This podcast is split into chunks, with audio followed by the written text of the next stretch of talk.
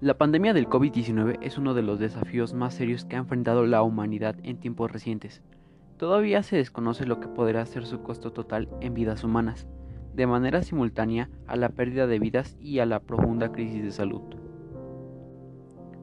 Hola gente, ¿cómo están? Mi nombre es Silverio de Jesús Castillo, estudiante de la preparatoria EPO 33 del segundo 2 turno matutino, presentándoles un nuevo podcast titulado impacto económico y social en las familias de los alumnos de la EPO 33 producto de la pandemia por COVID-19. Así que bien, comencemos.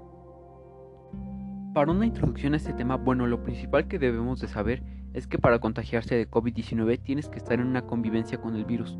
Los datos más importantes que tienes que saber son que el periodo de incubación es de 5 días como término medio o un máximo de 14 días.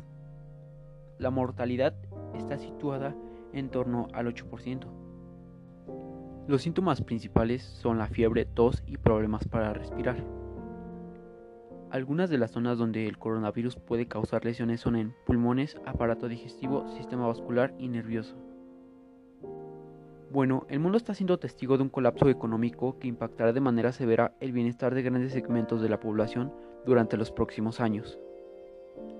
Hasta el momento, la imposibilidad de utilizar el aislamiento selectivo con las personas y grupos contagiados ha llevado a la aplicación de medidas de distanciamiento social que están imponiendo un costo económico y social excesivamente desproporcionado en todo el mundo.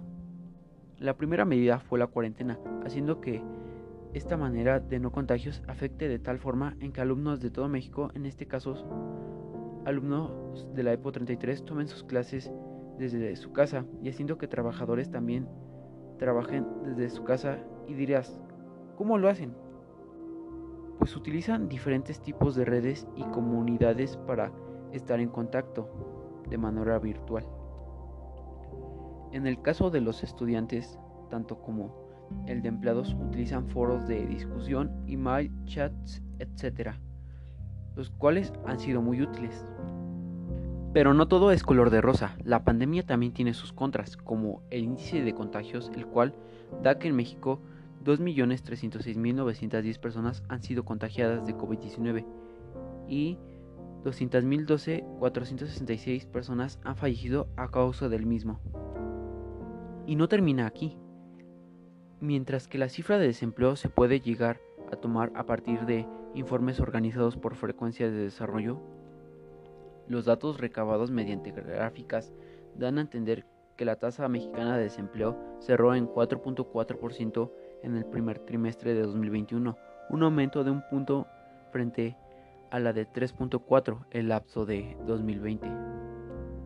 Se hicieron encuestas y promedios mediante medidas de tendencias centrales, las cuales registraron una disminución anual de 1.6 millones de personas en la población económica activa, que pasó de 57 millones a 55.4 millones, lo que representa una reducción en la fuerza laboral. En conclusión, la pandemia nos afectó a todos tanto de manera económica como de manera social, pero ya saben, a mal tiempo, buena cara. Mi nombre es Silverio de Jesús Castillo y nos vemos en otro podcast. Adiós.